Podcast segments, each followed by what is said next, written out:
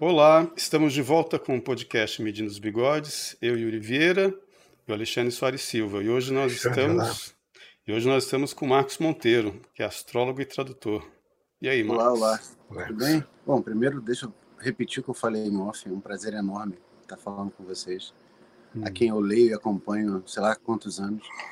Não vou falar quantos, porque todo mundo se sente um pouco mais velho, mas há tempo suficiente para gostar bastante de vocês. Uhum. E a gente nunca teve a oportunidade de falar ao vivo. Bom, é. o meu dia a dia é muito mais. Oi, desculpa. Fala, Alexandre. Não, você falei. É, a minha, a minha, minha eloquência. o meu dia a dia é muito mais chato do que parece. O sujeito é astrólogo. Mesmo, mais ou menos a, a, mesma rotina de um mecânico, só que eu não fico embaixo de carro, eu fico sentado na frente do computador. Uhum. Eu sou já faz alguns anos que eu sou quase exclusivamente astrólogo, tradutor e mesmo professor, professor de astrologia, então de assuntos.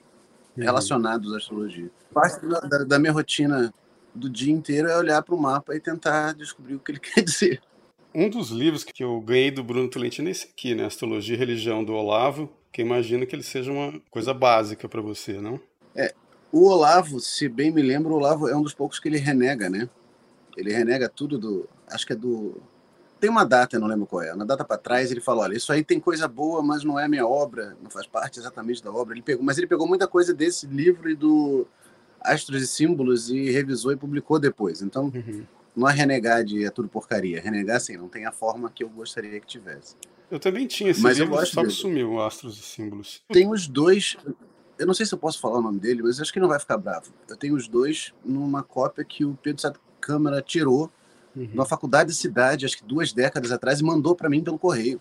Uhum. O Astro de Símbolos e o Astro de Religião. Não vou encher o saco dele só porque ele tirou, fez uma xerox para mim desse livro. É, o meu eu ganhei, eu ganhei né? Mas, mas enfim, uma coisa que me chamou a atenção no, é, nesse livro do Olavo é que ele diz o seguinte, que a astrologia, se você lidar com ela fora de uma tradição religiosa ortodoxa, né?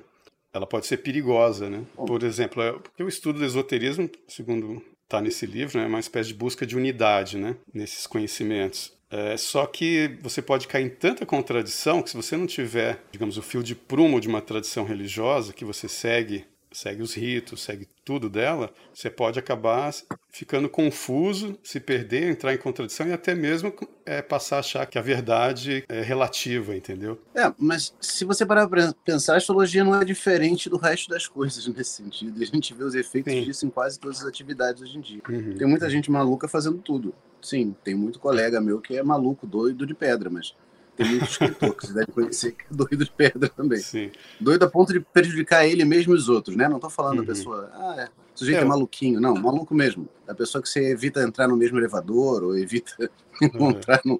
num lugar meio deserto.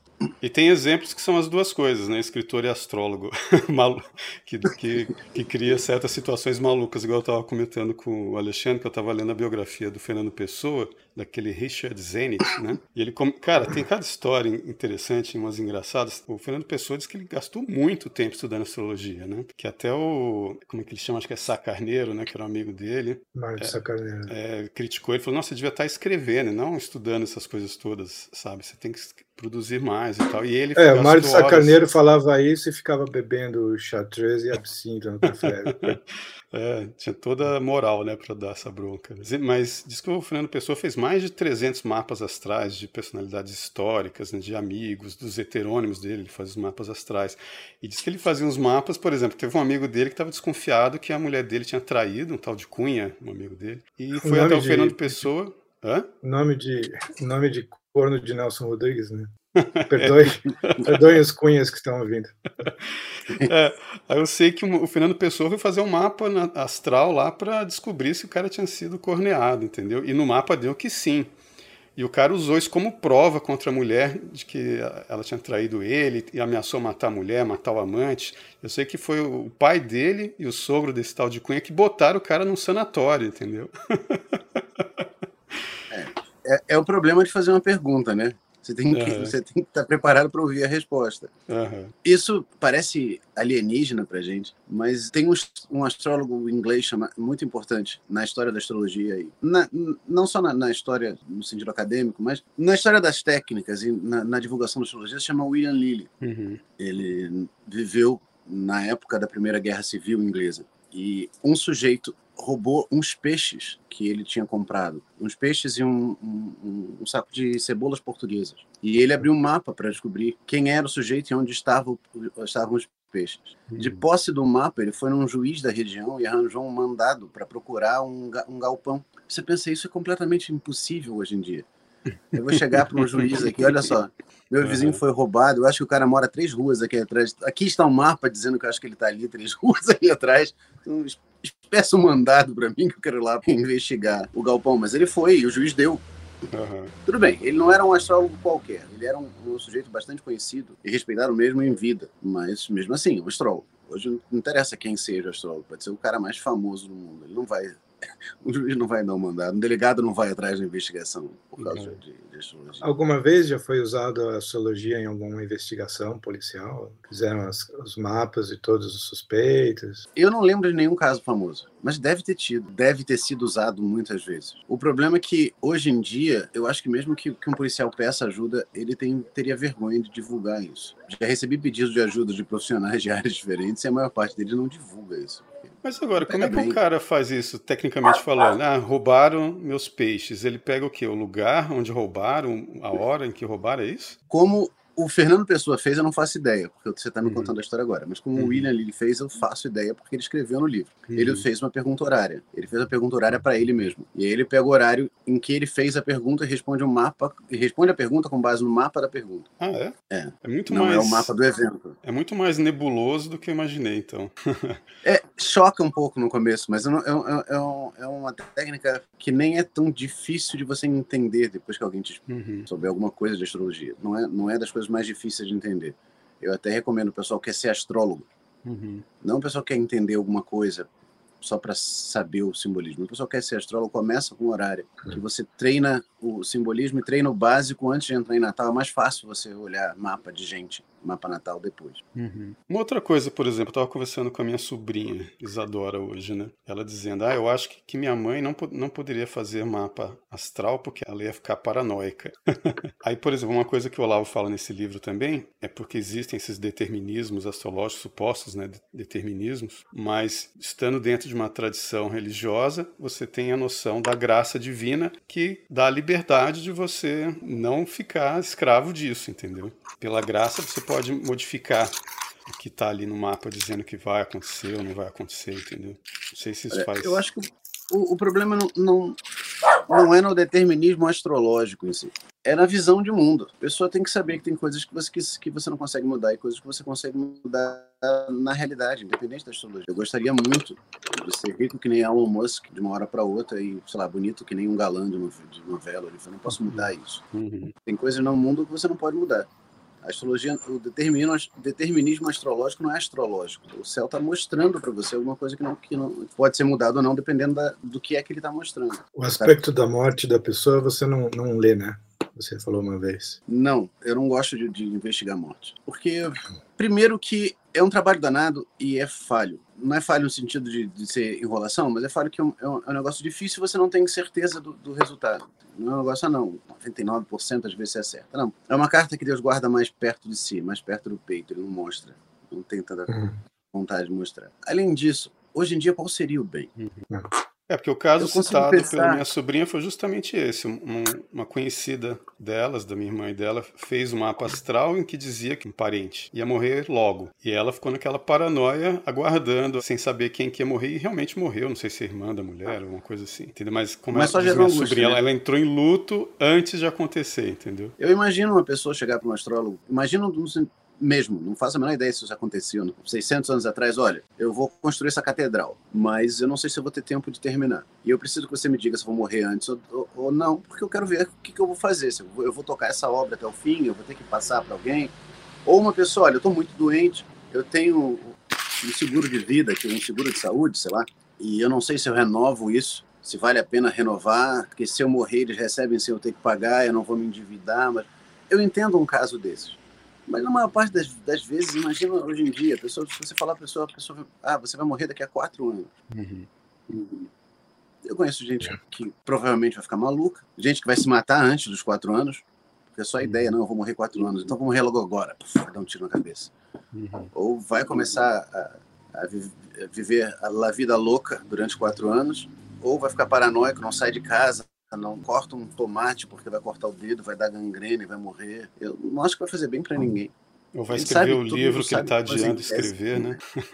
É, é, para o escritor talvez tenha essa vantagem. Acho que eu vou sentar e vou escrever logo, porque não tenho tanto tempo. É. Mas, de forma geral, acho que não é uma boa. Existiu impulsos de ler a sua própria, ver a sua própria morte na, no seu mapa? Você resistiu a esse impulso? Eu sim. Sim. Eu fui salvo de muita coisa na minha vida pela, pela preguiça, Alexandre. Essa é uma delas. eu, eu salvo de muita bobagem na minha vida por ser preguiçoso. Eu também. dá um trabalho, porque os textos antigos mostram uma técnica bastante simples. E você vê muita gente é, ensinando essa técnica. E ela é elegante. Você, você identifica um planeta no mapa, que é o, o doador de, da vida, você identifica um planeta no mapa que diz quantos anos você vai ter, você identifica um planeta no mapa que é o planeta da morte, aí você vê quando um encontra com o outro e você vê quanto a pessoa vai viver. Essa técnica é bonita, é elegante, só que ela não funciona. Uhum. Seria excelente se ela funcionasse, porque em 15 minutos você descobriria a, a, quantas pessoas vão morrer, vão ver. Acho que provavelmente, se fosse só isso, acho que eu teria feito o meu. Mas, na verdade, você tem que fazer, pegar o mapa e ir analisando as progressões, não vou entrar em termo técnico, mas uh, os avanços simbólicos do mapa ao longo dos anos, até você achar uma época que pareça simbolizar a morte, você investiga melhor aquela época, se você decide, ah, é aqui, ou não, não é aqui, você continua. Isso pode ser 30 anos de, de, da vida da pessoa que você analisa, 40 anos, dependendo da pessoa, é muito tempo, é muito trabalho. Marcos, como é que você responde quando aparece alguém com argumentos da ciência moderna para criticar a astrologia, como que você fala sobre ciência tradicional? Como que você responde a essas críticas? Eu fui perdendo a paciência ao longo do tempo. porque, é porque é. as perguntas se repetem. É, as pessoas acham que ninguém é. nunca fez aquela pergunta para você. Uhum. Agora eu vou pegar ele. Ah, uhum. a crítica mais comum é. Desculpem, meus cachorros. É que isso não funciona. Aí você vai perguntar à pessoa por que, que não funciona. Porque a ciência provou que não funciona. Tá, uhum. quando que a ciência provou que não funciona? Ah, não sei.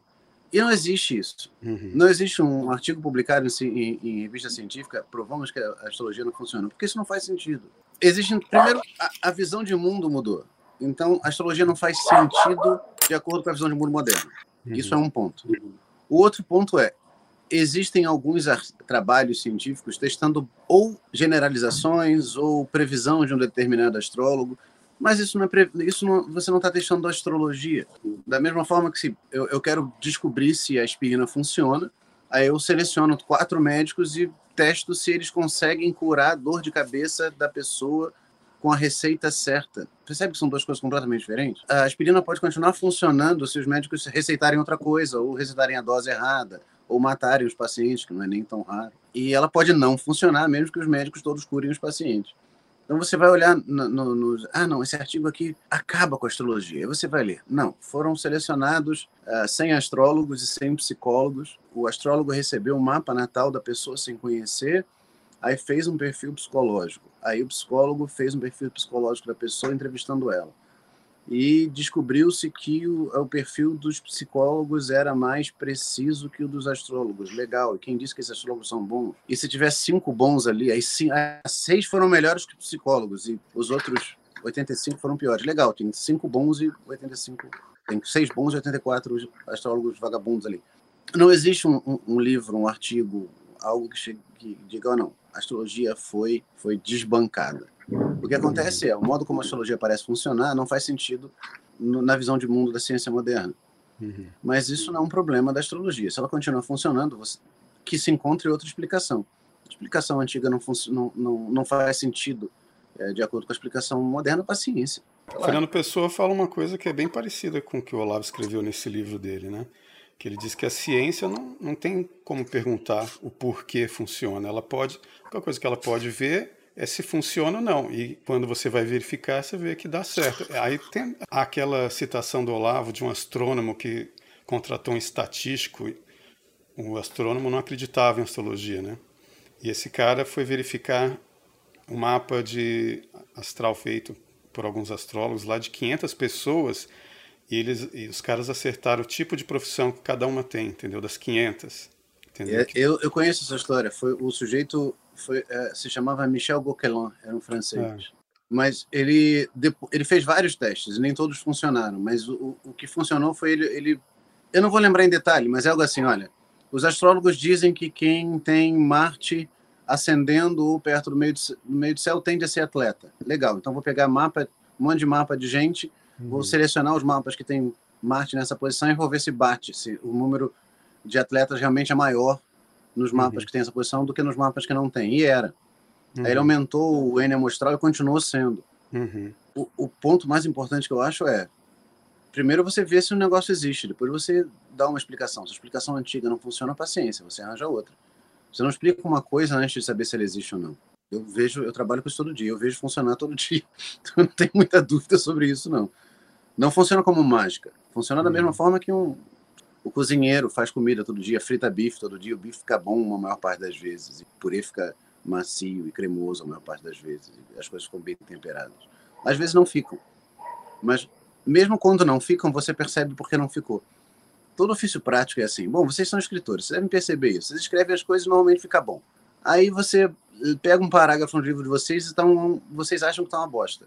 Você consegue olhar e perceber que está uma bosta melhorar. Uhum. Sim. Eu imagino claro. que seja assim com vocês. Então, todo dia assim, você vai vendo funcionando. E às vezes não funciona, você percebe. Ah, eu errei por causa disso, eu errei por causa daquilo. Uhum. Não é tanto um erro da técnica, é um erro, da, é um erro do astrólogo que interpretou alguma coisa errada ou calculou alguma coisa errada.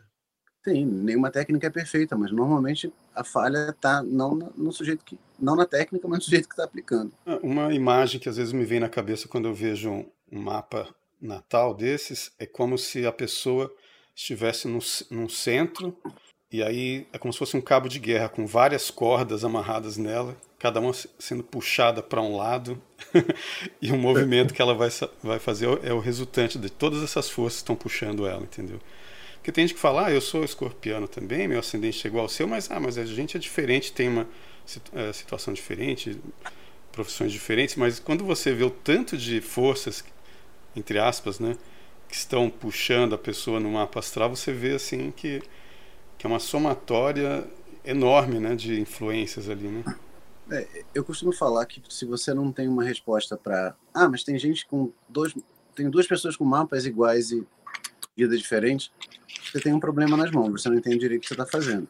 É normal, ainda mais hoje em dia, crianças nascem em hospitais com 200 mães e nascem todo dia 5, 10 pessoas com o mesmo mapa. Normal pessoas terem mapas idênticos. Uhum. Mas o mapa não é ah, uma cópia da gente no céu. É um mapa, é uma matriz de símbolo. O mapa diz possibilidades gerais da sua vida. E, bom, as pessoas são, são, vêm de famílias diferentes, elas têm histórias de vida diferentes, elas interagem com pessoas diferentes. E símbolos vão se concretizando ou, ou, se expressando de forma diferente na vida das pessoas. Mas você consegue ver a semelhança simbólica. Normalmente, ah, um é escritor, o outro é assassino de aluguel, o terceiro é jogador de futebol, o quarto não tem uma profissão bem definida. Mas aí acontece alguma coisa na vida deles e você consegue perceber, é, isso é tudo mais ou menos simbolizado pela mesma coisa. Não é que o símbolo signifique qualquer coisa, porque aí não teria como você ler o mapa, mas o símbolo não, não é um, uma correspondênciazinha unívoca, né? Não. Isso aqui significa que o sujeito vai ser músico, é, vai tocar o boé na orquestra filarmônica, filarmônica do boé, desculpa, a ignorância musical mas vai ser músico na, na, orquestra e tal, e só pode dizer isso. Não, porque senão seria um problema. Você tem 10 pessoas com mais ou menos o mesmo mapa aí, e tem muito mais gente com mapa parecido, porque além das pessoas que nascem ao mesmo tempo, você tem gente que nasce em um lugar diferente, em época diferente, mas tem um mapa, você olha, os mapas são parecidos, porque só tem 12 signos, 12 casas, 7 planetas. É como você falou, ah, mas o sujeito também é de escorpião, mas é diferente. É, tem que ser, tem que ser. Tem que ter alguma semelhança simbólica, alguma semelhança em algumas características, mas não pode, não, não pode ser tudo igual. Cara, me diz uma coisa, existe um multiculturalismo na astrologia ou existe uma, algum tipo de astrologia que é superior? Por exemplo, tem a astrologia da Índia, a astrologia é, chinesa, a astrologia da Grécia Antiga. Como é que é esse negócio? Todas são válidas? Tem uma melhor que a outra? Como que é? Eu não posso dizer se todas são válidas porque eu não estou nessa posição, né? Eu não posso julgar todas. Uhum. Mas pelo que eu consigo ver, as outras todas são válidas. Você, são sisteminhas fechadinhos que parecem funcionar muito bem. Uhum. Eu acho que o problema é você ficar misturando. E todas são usadas da mesma maneira para fazer mapa natal e para fazer é, mapa horário sobre acontecimentos, etc., igual você estava falando? Eu acho que não. Eu acho que tem algumas variações. Eu entendo muito pouco de astrologia chinesa, mas eu estou participando de, um, de, um, de, uma série de aulas que, que o professor Leonardo Bartel entende dessas coisas, me uhum. chamou para fazer. E eu, basicamente, eu fico lá só assistindo. De vez em quando eu falo alguma coisa, porque eu não entendo nada. Faço uma pergunta, alguma coisa assim. E me parece que a astrologia chinesa, a abordagem que ela tem das coisas é diferente, que ela se presta a coisas diferentes. Tem até umas áreas mais complicadas, assim, que pra gente parece magia. E que deve ser magia mesmo na China. Não sei se é tudo... Não, não me parece que sejam todas são todas técnicas que fazem exatamente as mesmas coisas. Não, aqui a gente tem mapa natal, tem mapa horário e tem análise de eventos grandes. Então, na, na, China só vai ter isso, na Índia só vai ter isso. Eu acho que não, mas eu não tenho certeza. Eu estava lendo a história de um cara que diz que, eu não sei se ele era astrólogo ou escritor, agora não lembro, mas que ele foi para a Índia e ele notou que havia determinados horários durante o dia em que ele podia ir tranquilamente ao correio, alguma repartição pública, é, estação de trem e tal. Ele chegava lá, estava tudo vazio, entendeu? E ele não estava entendendo por quê, até que ele foi descobrir que todos os indianos, naquela época, pelo menos, seguiam uns horóscopos que, que saiu no jornal, entendeu? Do, dos melhores horários para realizar as coisas. então o pessoal não ia naqueles horários que supostamente eram ruins, que para ele ficava ótimo, entendeu? Agora ele ia nos lugares que estavam vazios. Às vezes estava no horóscopo, não vá porque um estrangeiro vai estar no seu lugar, atrapalhando. é isso. Ele era a coisa ruim do horóscopo dele, vezes.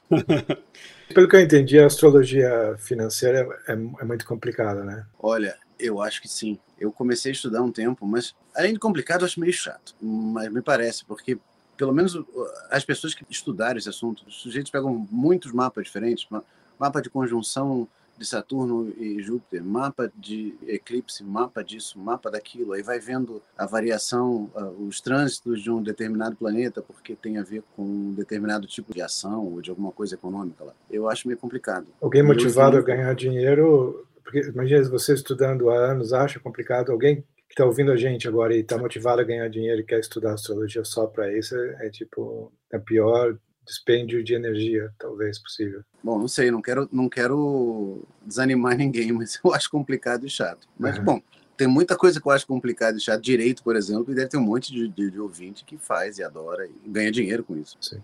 Eu tô lendo, quer dizer, eu tô lendo, não, eu, eu já li, eu li um, na verdade, há uns dois anos atrás. Tem um sujeito chamado Scott, uh, Mitchell Scott Lewis, e ele é um astrólogo financeiro. É, eu acho que ele ganha vida fazendo é, previsões do mercado financeiro, commodities, não sei, e ganhou dinheiro com isso. Eu estava vendo uma palestra dele, ele dizendo que tem, ele fica com três computadores abertos tempo, vê centenas de mapas lá e tal. Ele diz que funciona e ele, ele parece saber do assunto, mas evidentemente eu não entendi o aspecto técnico.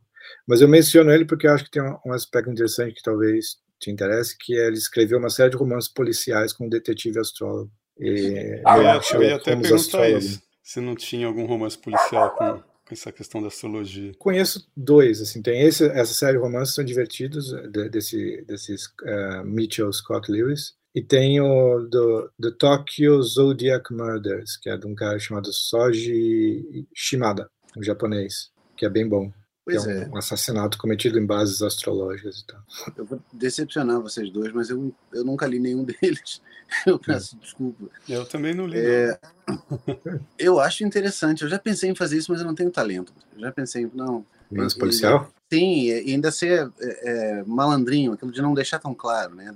Dividir as coisas em 12, em 7, mas não, não usar termos astrológicos. Mas eu não tenho quem usava muitos termos astrológicos era o Shakespeare, cara. Tem um monte de termos astrológicos espalhados pelos Tem. Dele. Bom, mas o uso de astrologia do simbolismo celeste é uma coisa bastante comum uhum. na, na, literatura de forma geral. Moby Dick tem, além dos tratados de cetologia, de vez em quando o, o Ahab resolve falar de astrologia no meio do navio. Que lembra que ele eu aprendi astrologia com a, a velha bruxa, eu esqueci de, de, onde que ele fala, de algum lugar, não sei quantos anos atrás. Aí ele fala, não, porque tá no, agora o Sol está no signo, não vou lembrar agora, mas acho que estava no signo de câncer e ia para o signo de leão, estava no signo de leão e ia para o signo de, de algum disso. Aí ele começa a falar de a baleia branca vai aparecer quando o sol estiver no signo tal. Ele põe aquele dobrão de ouro, não, é um dobrão, acho. Bom, uma moeda de ouro no mastro, quem avistar Mob Dick primeiro vai receber esse. Ah. O, trecho todo ele está tá falando do sol, ele põe aquela moeda de, de, ouro redondinha, que nem o sol ali na frente. Dom Quixote fala de astrologia também.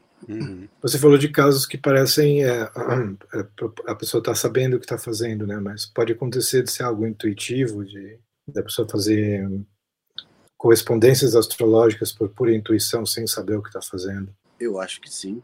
Acho não. Tem alguns, alguns autores que eu tenho quase certeza que, que esse foi o caso. Se você pega o começo do, do Memórias Póstumas de Voraz Cubas, os 12 primeiros capítulos, os sete primeiros capítulos, desculpa, eles parecem cada um estar tá associado a um planeta, na ordem caldaica, Saturno, Júpiter, Marte, Vênus, hum. Mercúrio e a Lua. E eu duvido que, que Machado de Assis tenha parado e pensado, pai, esse capítulo foi muito saturnino, agora eu preciso de um associado a Júpiter para contrabalançar. Uhum. Mas... Peraí, você duvida que, que ele pensou isso? É, eu duvido que ele tenha pensado uhum. isso de forma uhum. consciente. Uhum. Mas quando eu percebi aquilo, é impossível que aquilo não esteja ali. O primeiro capítulo, tudo bem, o primeiro capítulo da maior parte dos, dos livros é comum você achar que é Saturnino, porque Saturno é o planeta das dificuldades, do tempo. E, bom, dificilmente o romance, come, o romance começa com tudo resolvido, né? Normalmente começa com, com alguma dificuldade, algum problema. Mas ele começa é. com a morte. Ele acho que é, ele resolve enfatizar isso. Ele começa morto. Ele começa com o próprio enterro. Aí no capítulo seguinte ele muda o assunto para o emplastro, que vai curar a hipocondria, que resolve tudo, remédio miraculoso. E a ideia fazendo voltas na, na cabeça dele, no ar. É, Saturno, Júpiter. Aí ele vai para Marte, ele resolve explicar o, o, a origem do nome dele. Mas como Cuba não é, não é suficientemente nobre, ele a explicação que um, um dos antepassados dele arranja é que um antepassado dele tomou 300 cubas aos mouros no, na, na, na, guerra. É, é, muito marcial. Aí ele passa para o, o, seguinte, ele fala só de líderes. Ele começa a falar de Cromwell. eu acho que ele fala de César. É um, é um, capítulo solar. Eu não lembro agora os detalhes. Aí depois ele fala da, da Virgínia, mas ela, ela não é nomeada. O capítulo é todo dia sugere romance. Ela é nomeada no capítulo seguinte, que é Mercurial. E aí ela para de ser aquela a, evocar romance e ela fica na porta. E Mercúrio é o planeta da, das passagens, das transições.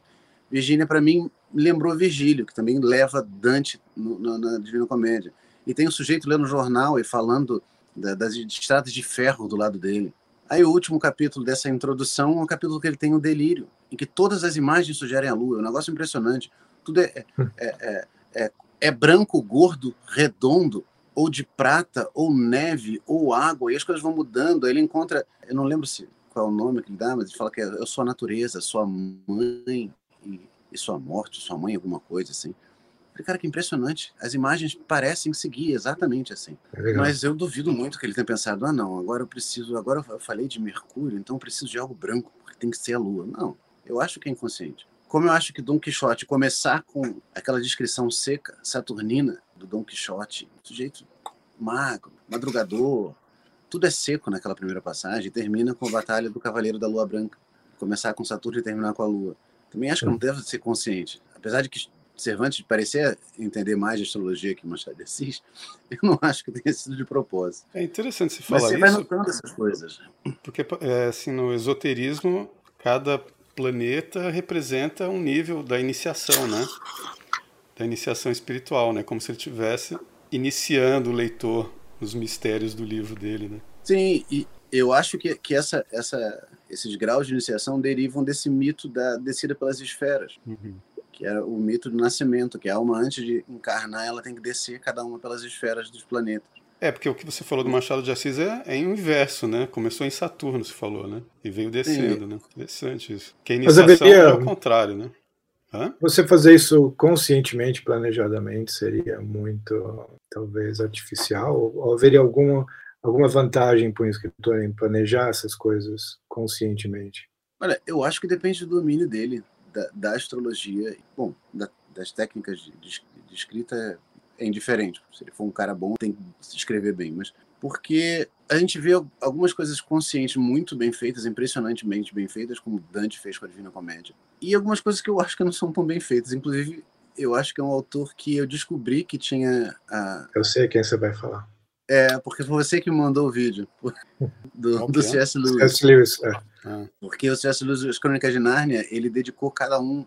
Dedicar não é a palavra cada um dos sete livros está associado ao simbolismo de um dos sete planetas. Uhum. uhum. Mas eu acho meio esquisito. Parece que é um, um, um, acadêmico pegando. Ah, não, nessa matéria aprendemos sobre Saturno, então vou botar o simbolismo aqui. Tanto que, se você me perguntar agora, eu não tenho certeza da associação. Uhum. Eu acho que não ficou muito.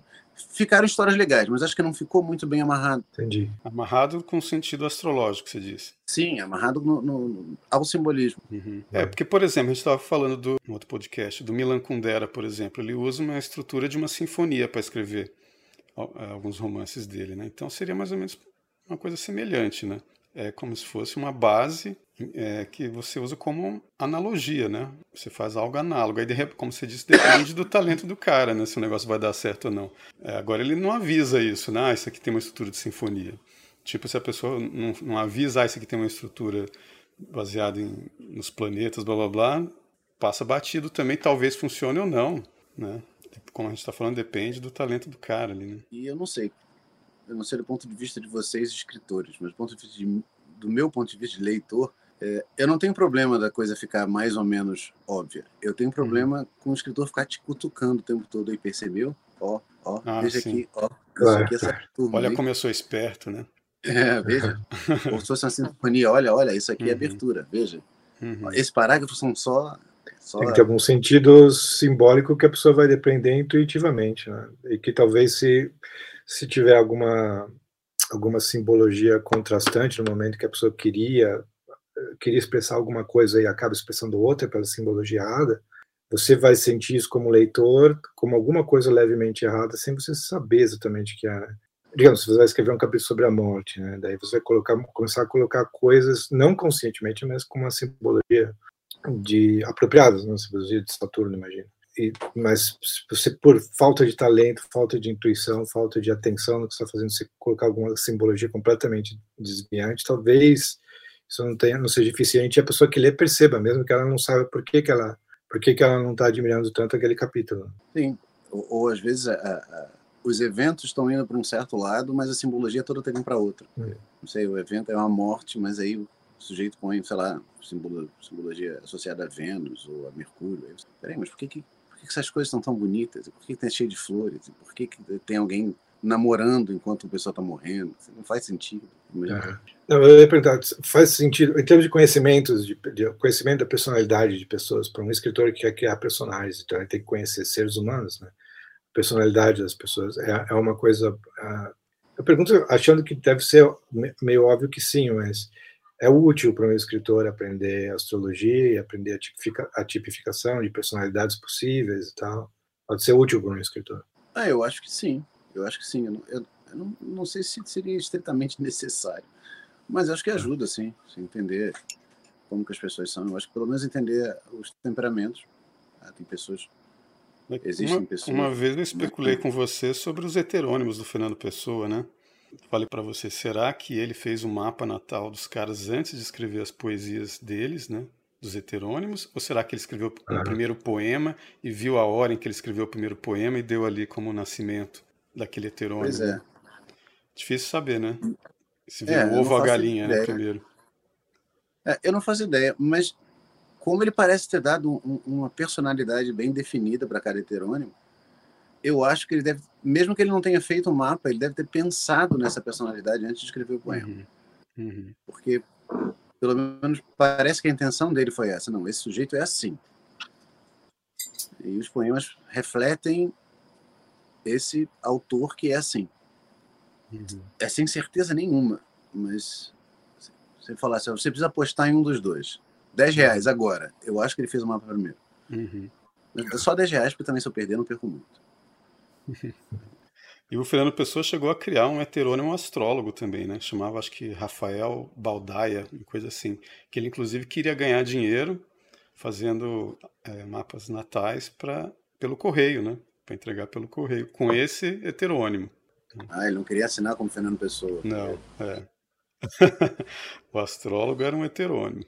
Mas quem ia receber o pagamento era ele. É. Exatamente. Sei que Goethe, no, é, no livro de memórias dele, chama Poesia e Verdade, né? Começa as memórias dele dando todas as dicas para os astrólogos já, né? Nasci no dia 28 de agosto, meio-dia, em Frankfurt. Tal. E ele até comenta, né? Caso os astrólogos queiram né, saber sobre mim e tal. Nessas memórias ele também fala de uma peça que ele começou a escrever sobre Maomé. Não sei, parece que ele diz que a peça se perdeu, né? Mas em que ele fala da, de uma viagem que Maomé teria feito pelas esferas celestes, pelos planetas também, né? Uma espécie de iniciação. Né? É, eu lembro dessa história. O meu conhecimento de Islã, de forma geral, é muito menor do que as pessoas pensam. Só porque eu tenho amigos uhum. muçulmanos, as pessoas acham que eu sei, não sei quase nada. É que parece Mas que alguém essa... leu um livro sobre Maomé, né? Porque, que inspirou ele a escrever essa peça, né? Mas existe isso. O profeta ele fez essa viagem todos os céus e voltou numa noite. Eu lembro que eu olhei o mapa do Goethe há um tempo atrás, muito tempo atrás, não vou lembrar nada. Mas eu achei engraçado que tem esse mapa em que ele dá os dados. E olhando na internet, eh, as pessoas, olha, mas a gente não tem o, o a certidão de nascimento dele, ou tem um, um, parente que diz que ele nasceu na hora tal, então não sabemos o horário filho. Ele tá. disse. É, tá nas memórias dele. Não, se ele disse, é o mapa que eu vou usar. Não interessa se você pesquisou e tem um tio que não hum. gostava dele, que disse que ele nasceu à tarde, ou tem um, um outro fulano. Não. É a data que a gente tem. Que deve ter sido informada por quem? Pelo, pela mãe, né? Sim, a mãe falou. Um dia ele perguntou, mãe, quando ele nasceu? Ah, você é. nasceu tal hora. E pronto, tem o mapa do Tolkien. Não, não tem horário certo, mas se eu não, não, me, não me engano, a única informação biográfica, acho que é o pai dele, que fala que o médico chegou, aí o bebê nas, eh, chamaram ele, acho que ele não estava em casa, não lembro dos detalhes, mas é alguma coisa assim. Se, for, se, se tiver errado os detalhes, me desculpe. Aí ele chegou, o bebê nasceu, ele e o médico tomaram um uísque e deu meio-dia. Ele nasceu no começo, no meio da manhã. Uhum. Né? Porque você não vai tomar um uísque durante quatro horas com o médico. Vai tomar uma dose, vai comemorar. E... Então ele nasceu lá pelas 11, 10 e meia, alguma coisa uhum. assim. Não é o horário certo, mas tá aí. Vai olhar no mapa. Ah, não, mas fulano retificou o mapa usando técnicas muito refinadas e disse que ele nasceu à meia-noite. Não, impossível. O pai dele falou que ele nasceu de manhã. Não interessa quanto você tem estudado astrologia, você não pode mudar esse fato pai dele falou que ele nasceu no final da manhã, ele nasceu no final da manhã. Outro que também era muito ligado em astrologia era o Henry Miller, né? Tem uma carta dele para Anaïs Nin, em que ele comenta os títulos, né, de, dois livros dele, que é o Trópico de Câncer e Trópico de Capricórnio. E ele comenta, né, que teve influência astrológica. Ele até fala que Câncer para ele representa o poeta porque, porque o caranguejo anda para todos os lados. ele fala, né?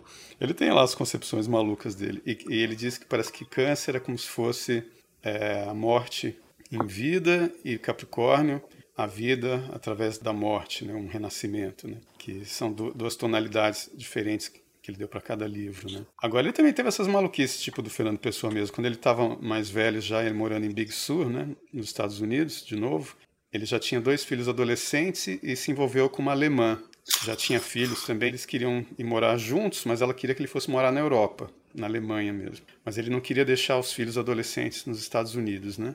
E então ele chegou aí para a Europa procurar um lugar para morar que não, que não fosse Alemanha, só que ele tentou descobrir um lugar astrologicamente, entendeu?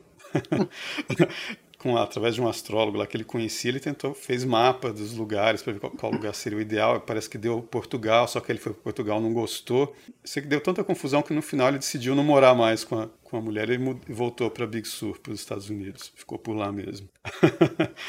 é engraçado, né, quando a, quando a pessoa assim leva extremamente, eu não sei se você é assim ou, ou se você acha isso correto, leva tão a sério essa decisão pela astrologia que chega uma hora que chega chegou a decidir que não vai mais ficar com a figura porque não encontrou um lugar para morar com ela que estivesse de acordo com o mapa, entendeu? É, eu, eu obviamente levo muito astrologia a sério. Sim, mas claro. por isso eu não uso astrologia para tudo.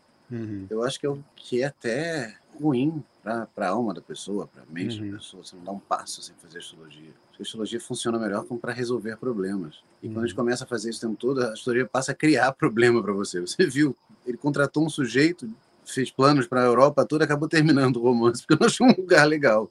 A vida ia ser mais fácil. Não estou dizendo que ele, deve, que ele devesse ficar com a alemã, mas se ele tivesse simplesmente escolhido o lugar, ficar com ela, não gostou, se muda. astrologia funciona melhor quando está resolvendo um problema que você não resolve, não, que é difícil de resolver por outro modo. Mas você vai consultar o seu astrólogo o tempo todo. Ou, ah, não, eu quero ir no banco, eu quero saber se eu vou de manhã ou de tarde.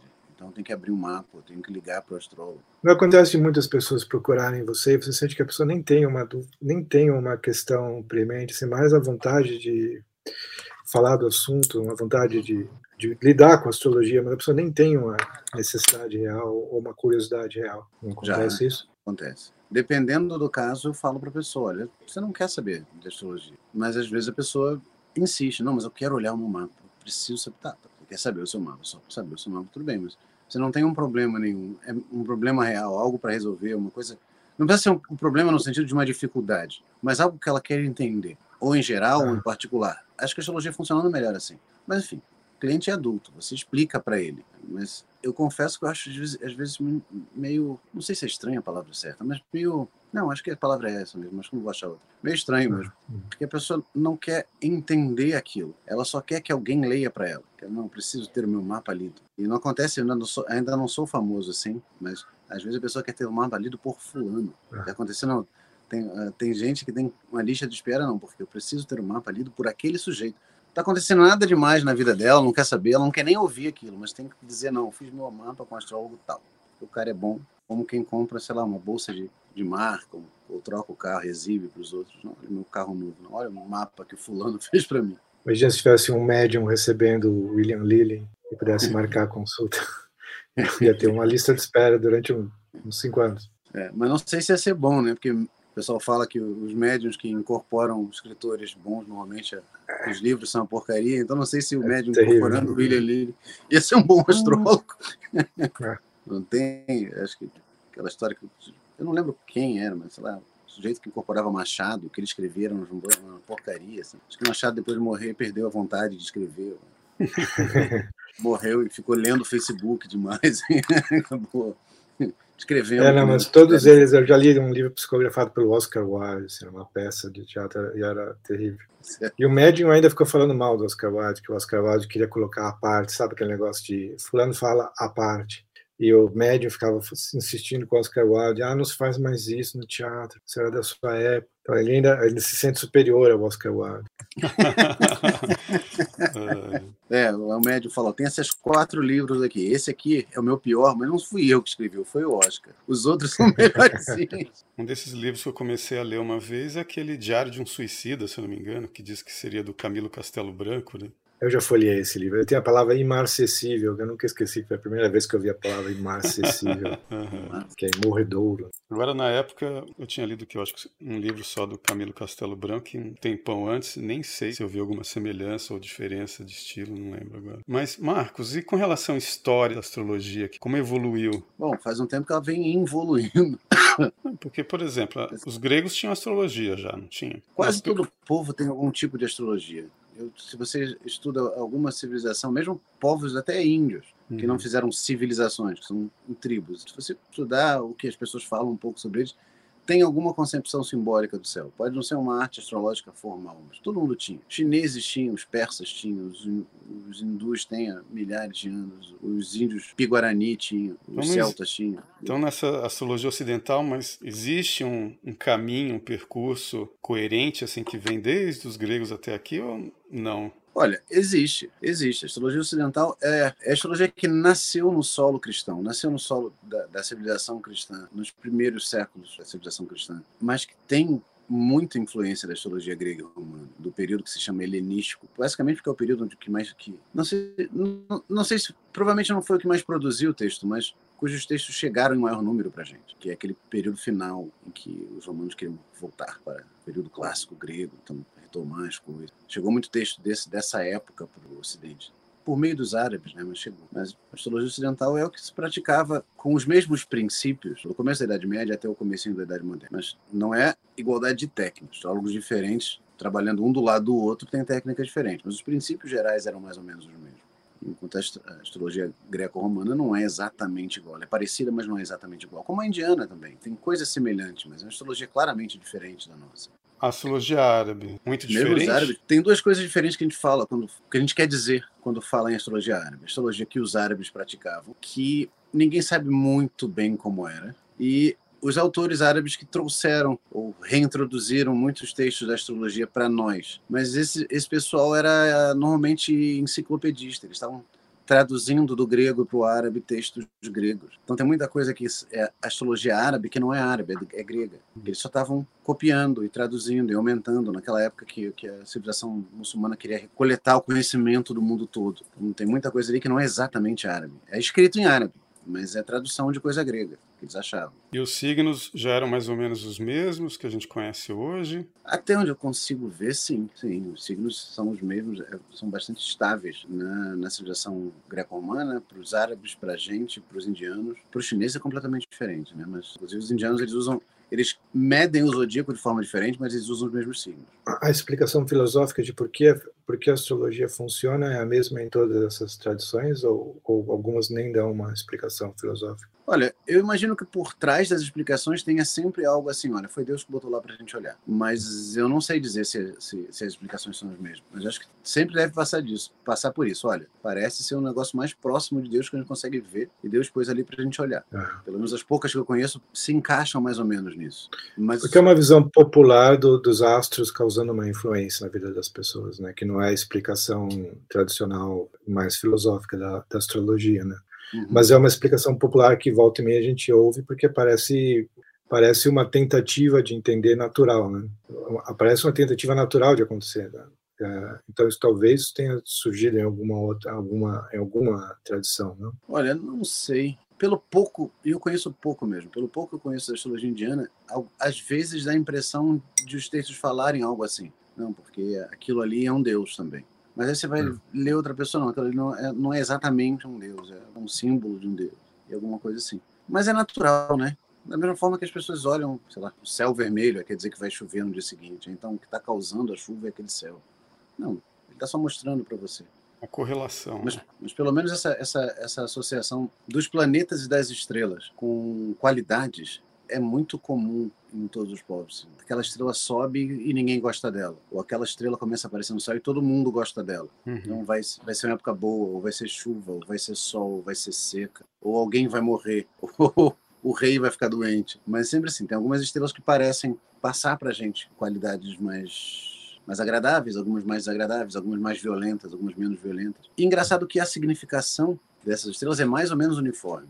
Astrologias muito diferentes, mas se você vai pegar a estrela tal, ela, ela pertence às vezes a constelações diferentes, mas a qualidade dela é a mesma. O exemplo que eu sempre dou quando faço palestra é de Antares. Antares é para astrologia ocidental, para grega, para árabe e para indiana, ela está na constelação do escorpião, ela é o coração do escorpião. Você já viu a constelação do escorpião, que é uma das constelações mais fáceis de ver no céu. Uhum. Só que ela não parece bem um escorpião, parece mais um gancho de açougueiro, mas tá, forçando um pouco a barra, parece um escorpião. Ela é a mais vermelha no meio, ela tem a cor diferente das outras, um brilho agressivo. E as significações dela sempre foram assim: não, ela é agressiva, ela é isso, ela é aquilo. Mas os índios Tupi-Guarani botam ela numa constelação completamente diferente, a constelação do Boitatá. E ela é a cabeça do Boitatá. E o Boitatá é aquela cobra terrível que solta raios de, de fogo. Uhum. E ela tem a mesma significação. Ela também é agressiva, uhum. perigosa. Um, num povo completamente diferente que não teve contato. Pelo menos não antes deles desenvolverem essas classificações. E na China também, às vezes o nome é completamente diferente tudo é diferente, mas não, essa estrela é violenta aqui, então ela é violenta na China também. Os chineses também acham que ela é perigosa. Uma outra não, os chineses também acham que essa aqui é benéfica, tá ligada a bênçãos, por exemplo. Interessante. Anos atrás eu li um ensaio, só que eu nunca vou lembrar agora de quem era, mas o cara dizia o seguinte, que os caldeus, o que os caras tinham para fazer? Ficar observando o comportamento humano e olhando para o céu. Isso durante séculos. Não faziam mais nada da vida. É, isso durante séculos. E eles começaram a notar essa correlação, né?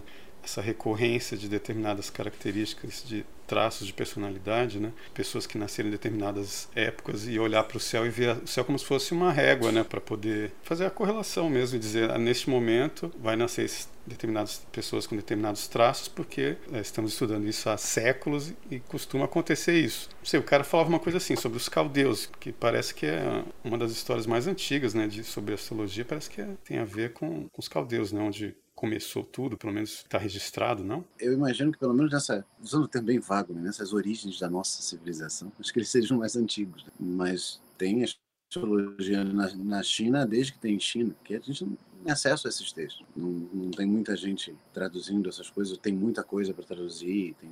E eu acho que se você fica muito tempo estudando essas coisas, como você falou, não tem mais nada o que fazer, sem ter estabilidade, na civilização, acho que você acaba reparando essas coisas com mais, uhum. mais sutileza. Como na Índia e na China. Estou usando sempre os dois, os dois exemplos, porque são duas civilizações que estão lá há muito tempo. E, bom, sofreram guerras, mas tem, tem alguma estabilidade ao longo dos séculos, ao longo dos milênios. Não tem gente aqui. De vez em quando tem guerra, de vez em quando não tem, mas sempre tem gente aqui, sempre tem cidade aqui.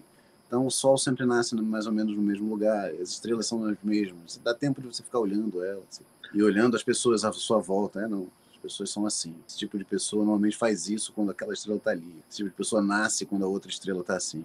Falar em olhar para o céu, você você olha mais para o céu do que uma pessoa que não está envolvida em astrologia? Ou tem um monte de astrólogos que imagino que deve existir astrólogos que nunca olham para o céu? Existe. Eu tento sempre pedir para as pessoas fazerem isso. Quem se interessa por astrologia, olhar o céu, olhar as qualidades dos planetas, as qualidades das estrelas, ver o objeto que você está estudando. Mas tem muita gente que acha que o objeto que ela está estudando é o mapa, é a tela do computador, ou a tela do iPad, ou a folha de papel. Mas é, é importante principalmente, bom, a gente está num podcast, estou num podcast com dois escritores, então a maior parte do público vai ouvir está interessado em literatura e se vai se interessar em astrologia vai se interessar por, por causa da interação entre o simbolismo e a literatura. Para você entender o simbolismo dos planetas, tem que olhar para eles. O Sol e Mercúrio são dois pontos no mapa. Então eles têm na tela do iPad, na folha, eles têm a mesma importância. O Sol todo mundo conhece. Se vocês por acaso não conhecerem, vocês estão ouvindo, é aquele disco laranja que aparece de manhãzinha, se põe à noite, esquenta a gente durante o dia e metade do dia ele não aparece. E Mercúrio quase ninguém vê, porque o Mercúrio é visível só no crepúsculo em determinadas épocas, porque às vezes ele está muito próximo do Sol e fica invisível. E uma coisinha faiscante, pequena, cintilante. E o simbolismo dos dois é mais fácil de você entender quando você perceber, não. Um é essa coisa grande quando está no alto, os outros somem. O outro é essa coisa cintilante que às vezes aparece, às vezes some. Está sempre perto do Sol, nunca está muito alto no céu. Ou Vênus. Ah, mas por que, que Vênus todo mundo fala que é o planeta da beleza? Olha para ela. É a coisa mais bonita na noite no céu. O brilho dela é bonito. Ela é agradável. É, algumas épocas do ano, algumas épocas da vida, Vênus e Marte vão estar tá perto o suficiente para você conseguir olhar para os dois. E você vai ver um como é aquele brilho branco azulado, gostoso de olhar, e outro aquele negócio vermelho agressivo. E você percebe o simbolismo deles muito melhor do que você for ler 10 livros de astrologia falando: ah, Marte significa isso, isso, isso, isso, Vênus significa isso, isso, isso, isso.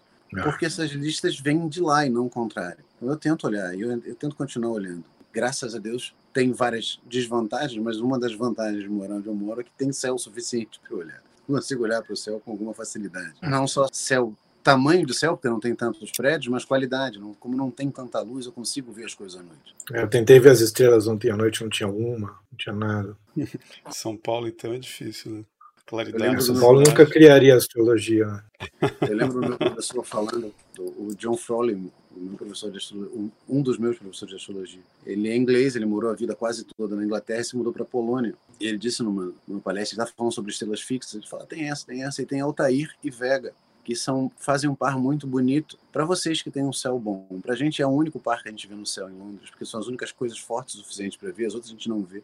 Com sorte você vê Altair e Vega numa noite boa, porque ele fala, olha, para quem tem um céu bonito, são um par porque elas são mais fortes que as outras e tal, mas para Londres são um par porque é o que tem no céu, você não vê o resto. Eu quando fui lá na casa do Olavo mesmo, nos Estados Unidos, uma das coisas que eu tentei ver foram eram essas estrelas que você só vê no hemisfério norte, né? Olha, aí lá eu nunca fui mas pelas fotos que eu, que eu vejo de lugar lá, deve ser um lugar bom, porque é um, é um terreno grande, tem uma casa não sei aonde, tem uma casa depois, não é uma, uma casa depois da outra e não parece ter prédio. Eu imagino que à noite deve ser fácil de ver. Deve ser um, um céu bonito.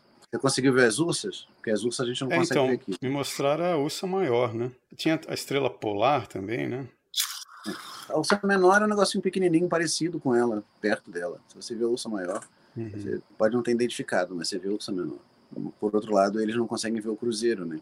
Segundo Dante e Camões, já conseguiram na Europa ver o Cruzeiro, há um tempo atrás. Os dois falam, né? porque as quatro estrelas em cruz que Dante viu no Purgatório provavelmente são Cruzeiro do Sul, e ele insinua que aquilo já foi visível no hemisfério norte. O Camões uhum. fala, quando, não vou lembrar agora a passagem nem os versos, mas quando ele chega, passa o navio de Vasco da Gama, passa para o hemisfério sul, ele olha o Cruzeiro do Sul e fala, olha, que durante muito tempo eu não lembro a palavra exata, mas durante muito tempo nosso povo não viu. Então já foi visível pela precisão uhum. dos equinócios, aí eles foram baixando. Mas oficialmente ela foi descoberta na, no descobrimento do Brasil, Cruzeiro do Sul. Foi descrito na, na carta do mestre João Farás, um astrólogo e astrônomo que veio junto com Cabral.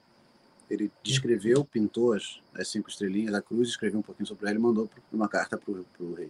Foi a primeira descrição que os europeus fizeram, então pelo menos astronomia moderna, né? Astronomia uhum. mais recente. É porque uma coisa que é interessante de pensar também, de lembrar, né, é que até uma determinada época, na Idade Média, astrônomo e astrólogo era praticamente uma coisa só, né? É, até o Renascimento era assim, né? Depois começou a ter, porque a figura do astrônomo não é tão antiga, do jeito que só olhava o céu para tentar descobrir as coisas. O céu com um impulso científico moderno, não é uhum. tão tão antigo e mesmo alguns astrônomos famosos no início da Idade Moderna eram astrólogos também. As pessoas não uhum. gostam que a gente fale, fale isso, mas é verdade. Porque Kepler era astrólogo, de verdade. Eu lembro de um sujeito, acho que isso foi na época do Orkut, mas assim, tava irado. Não, isso é, isso é uma infâmia. Isso é está depreciando o grande astrônomo. Talvez ele tivesse feito uns mapas para enganar os outros, para ganhar um dinheiro quando estava adulto. E, rapaz, ele, ele, gostava tanto disso que ele até inventou o aspecto astrológico. Tem os aspectos que ele inventou, ele dividiu o zodíaco de forma Kepler, diferente. É. É, aquele negócio era... que eu comentei com você, acho que eu comentei, né? Parece que Kepler, ele chegou a fazer uns cálculos e supôs que a tal estrela de Belém fosse essa conjunção de Júpiter e Saturno mesmo. Segundo ele, realmente Jesus teria nascido sete anos antes da data oficial aí, né, tradicional, que é o que é. o livro de Urântia fala também sem citar o Kepler, né? Eu tenho um problema com identificar a estrela de Belém com essa conjunção, que é a conjunção não se move, né? Uhum. Esse Belém trouxe os magos até lá. Ele era. Talvez estivesse na certa direção, porque os, os magos parece que saíram da Babilônia é, talvez estivesse na direção certa essa conjunção. É. E o outro que era astrólogo também, as pessoas também não gostam de mencionar, é o próprio Galileu. Mas, e não tem a menor dúvida, tem textos do Galileu analisando mapas de crianças, de parentes dele. Não era, de novo, um sujeito que só fazia isso para enganar os trouxas. Hum. Não gostava dessa coisa de astrologia para enganar os trouxas. Não, ele, ele, ele era sinceramente astrólogo. É, eles Bom, tinham, também, tinham, tinham herdado a cosmovisão, né? Tradicional, né? Mas se bem que na época dele, ele teve uma educação religiosa muito forte. Religioso, na, na Itália daquela época, todo mundo entendia de astrologia. E as catedrais, por exemplo? Você já chegou a estudar alguma coisa sobre isso? Os símbolos astrológicos que eles usavam nas catedrais da Idade Média? Tem, alguns eram bem óbvios, né? Tem algumas catedrais que tem o zodíaco na frente, mas além disso, algumas foram, foram construídas com base na pedra fundamental. Foi posta, o horário do início da construção foi determinado astrologicamente. Tem um, um sujeito chamado Luca Gaurico, que foi astrólogo de não vou lembrar o nome dos papas agora, mas de três papas e mais uns cardeais lá. E, e, dizem que algumas catedrais era ele com uns servos e uns aprendizes e olhando o sol, e tentando determinar a hora certa para a pessoa. Não, pode baixar a pedra, pode começar lá com os instrumentos dele tentando determinar o horário certo de começar a catedral. Cara, tem um livro que eu li, esse aqui é o Simbolismo Astrológico e a Psique Humana, Luiz Carlos Teixeira de Freitas. Não sei se você. Nunca li. Aquela coisa, né? Sempre um psicólogo que tem bastante influência de Jung, né? Começa a fazer várias correlações com os arquétipos, né? E esse aqui ele usa muito a mitologia grega. Eu lembro que, inclusive, no signo de escorpião, que é o que ficou mais na minha cabeça porque eu sou escorpiano, né? fala muito de Órion e Perseu. Os gregos, eles relacionavam também a mitologia grega com a astrologia? Né? Boa pergunta. Eu acho que sim. Eu acho que sim. Não, sou, não sei te responder com 100% de certeza. Teria que pesquisar, mas eu acho que sim. Porque vários dos mitos terminam com um deus ficando com pena ou punindo, dependendo da versão, algum personagem, pondo ele no céu como constelação. Essas três. Marias, para a gente, todo brasileiro uhum. aprende a identificar as três Marias cedo no céu. é o cinturão de Órion, na verdade. É o né? cinturão de Órion. Pensa numa ampulheta, como se as três Marias ficassem no meio da ampulheta. Sim, exato. Tem um, um triângulo para cima e um triângulo para baixo. Não é exatamente um triângulo, uhum. mas a constelação de Órion é mais ou menos assim. Tem uma estrela para baixo, para a gente fica para cima, porque ele está invertido, ele está caindo no hemisfério sul, ele está com a cabeça para cima no hemisfério norte, uhum. que é o pé dele, que é Rigel, e tem duas importantes na parte de cima, que são Betelgeuse e Bellatrix. Tem outras menores, mas essas são as mais brilhantes e as mais relevantes para para astrologia. Mas e Jung? Você acha que as coisas que ele escreveu sobre astrologia são interessantes? Eu tenho um preconceito com Jung, e é um É, preconceito é. mesmo, porque eu li muito pouco. Uhum. Eu não gosto muito do prefácio dele para o I Ching, e aí eu li muito pouco. Então eu não posso falar, é só um preconceito vago. Do livro do Richard Wilhelm, né? Eu não gosto É, muito daquele Eu prefácio. pensei no I Ching algumas vezes aqui, porque me pareceu, uma, é, como fala, consultas semelhantes, essas consultas que os caras fazem para mapa horário, né? Ah, será que vai acontecer tal coisa? O I Ching é bem assim também, né? Existe É. alguma. Os chineses fazem alguma relação do I Ching com a astrologia? Fazem, eu não sei te dizer como nem o que é, mas eu sei que fazem porque eh, o Leonardo Bartel mencionou isso há pouco tempo numa live dela. Não tem uma relação sim, eu só não sei te dizer qual é. O tarô também.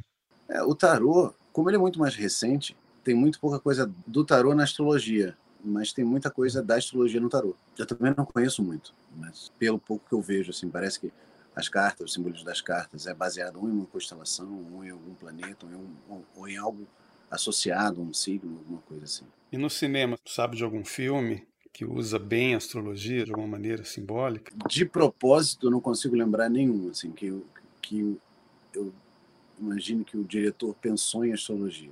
Uhum. Tem alguns que descrevem o simbolismo astrológico muito bem, mas eu acho que é aquela história que a gente falou mais cedo, que o Alexandre mencionou, de ser inconsciente, ser intuitivo. Uhum. Os Sete Samurais, por exemplo. E os Sete Homens do Destino também. Uhum. Os Sete. Samurais e os Sete Pistoleiros, para mim, cada um é um planeta. É um negócio mais ou menos claro. Ah, Mas eu duvido que o Kurosawa deve ter pensado, não, eu preciso de Vênus agora. Ou não, esse aqui é Saturno, então eu preciso agora de um samurai com cara de Júpiter. Mas eles parecem, e eu acho que a, a razão é que, seja astrologicamente ou não, grupos de sete e de quatro e de 12 parecem funcionar muito bem. Então, acho que quando você faz um grupo, eles mais ou menos que funcionam como os planetas, têm mais ou menos a relação de planeta, o grupo funciona melhor. Funciona melhor dentro das circunstâncias. Eu não quero dar spoiler, mas tanto nos Sete Samurais como nos Sete Homens no Destino, funcionar bem para aquele grupo é relativo.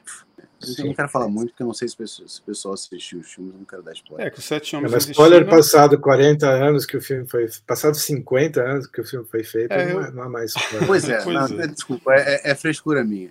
É, bom, um monte de gente morre, tá? Se você nunca viu o filme, você vai saber que vários deles morrem. E um é Mas- inspirado no outro, né? Sete Homens no Destino é inspirado, né? Sim. Nos Sete Samurais. né? nos Sete Samurais. Aliás, foi uma versão, eu achei muito, muito bem pensada, porque é uma situação completamente diferente, tudo completamente diferente, mas o filme funciona muito bem. E bom, e tem o Eli Wallach, né, que é maravilhoso.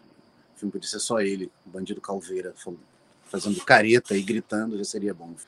Né? Que é o mesmo cara daquele. O, o- como que é? O, o bom, o mal e o feio, né? Sim, ele é fantástico, ele é fantástico. Ele é fantástico. O filme do Sérgio Leone, ele tá lá também. Ele é o feio, né? Ele é o feio. Viu, eu queria perguntar o seguinte pra você, é sinastria, cara.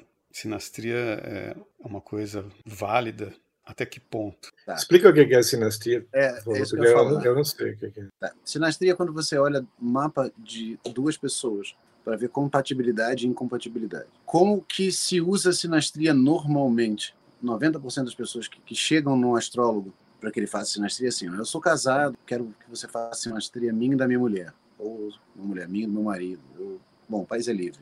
O homem, o marido, a mulher e a esposa. E aí o astrólogo vai ver, trabalha e tenta ver a compatibilidade. Eu acho esse uso bobo, porque se você está num relacionamento de alguns anos, as compatibilidades você sabe. São elas que fizeram você gostar da pessoa. Não é que a sinastria não funcione, eu acho que ela é desperdiçada nesse, nesse tipo de trabalho. Você sai muito feliz da consulta, nossa, não sabia, que legal, né? Você gosta da, da minha comida. Olha, você adora a minha voz. Você já sabia disso. Não estou dizendo que ela não funcione, que ela não que seja falsa nesse sentido. Ela é verdadeira. Ela funciona. Você está olhando dois mapas, está vendo uh, semelhanças e dessemelhanças entre as pessoas.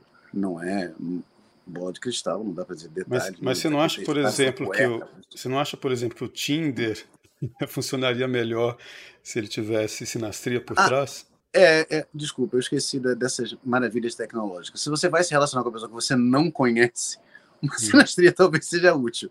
Uhum. Mas quando você conhece a pessoa e já está no relacionamento, eu imagino que sinastria funcione melhor quando o relacionamento está passando por problemas. Para você Uhum. identificar os pontos de problemas entre os dois. Entendi. Porque quando você está irritado com a pessoa, às vezes você não pensa direito, às vezes você não reconhece onde está o problema. Então aí seria mais útil, olha, não está passando por uma crise braba e ela não me entende, eu não entendo ela. Tá, vamos olhar o mapa, vamos ver, olha. Ah, porque tem isso, você é mais assim, ela é mais assado. Tem coisa, isso aqui provavelmente não é maldade, que vocês são muito diferentes nesse aspecto. Ou isso aqui não, ao contrário, são muito parecidos, uhum. brigar porque vocês querem a mesma coisa e não tem para os dois. E eu acho que funciona melhor. Eu acho que sinastria para compatibilidade é mais útil para o cliente em parceria comercial. Uhum. Porque é muito comum, você vai, abre, quer um sócio, o cara chega, é o primo do vizinho da sua tia que tem o dinheiro para entrar na sociedade com você. Você não uhum. conhece o sujeito, e o sujeito também não te conhece. Você pode ir no astrólogo, olha, vai dar certo. Não daquele jeito, não, o cara é pilantra. Não, vai dar certo, a gente vai trabalhar bem junto. Você acha que vai, que vai andar bem, ou a gente vai viver brigando, a gente vai... Eu acho que é mais útil nesse caso. Enquanto relacionamento, eu acho que, tirando essa, o caso do Tinder de pessoas que se relacionam com gente que não conhece, uhum. eu acho que é mais útil para quando está acontecendo algum problema. Tentar identificar onde que está o problema. Tem uma série aí na Netflix, que a gente já comentou sobre ela, que é uma casamenteira indiana. Contratam ela para poder conseguir marido, esposa para os filhos, né? Então, assim, ela sempre arranja lá um astrólogo para ver se o casal é compatível, entendeu? Era, é, mas aí... era um negócio excêntrico, era um negócio excêntrico de que ele lia o rosto das pessoas. Não, isso já era um outro. É porque ela contratava várias pessoas, ela tinha um leitor de rostos também. Mas ela também tinha um astrólogo também, né? Sim, mas aí realmente eles não se conhecem. É, não. A gente vê em filme, em livro antigo, assim, como é que era na Índia. As famílias arrumavam o casamento entre os filhos, mas eles não se conheciam. Aí tinha um astrólogo para ver se o casamento era compatível, o outro para uhum. determinar onde é eles iam morar, que, que eles iam fazer, quando que ia ser a festa. Mas é porque realmente eles não se conhecem, então usa astrologia para facilitar, para não ter que ficar trancar os dois num quarto seis meses, vai botando água e comida por baixo da porta e depois se abre. E aí, vocês são compatíveis? Não, você já descobre na hora. Uhum. Não, não mancha a reputação de nenhum dos dois também. Não então, você acha então que é útil nesse caso também? É, seria. Sim. Uhum. É porque no Brasil é muito difícil ter casamento arranjado. Tem um livro, cara, aqui que eu fico sempre impressionado com ele, que é sobre essa questão de sinastria. E não só para relacionamento amoroso, mas como você falou, para comercial, também, de pai, filho, essas coisas. Não sei se você conhece esse livro aqui, ó. A linguagem secreta. Do... Essa câmera minha nunca mostra direito. A tá, linguagem secreta eu, dos relacionamentos. Eu, acho que eu, eu nunca li, mas eu acho que eu sei qual livro você está falando. A linguagem secreta dos relacionamentos, eu tenho certeza que eu já ouvi falar dele, mas eu nunca o li.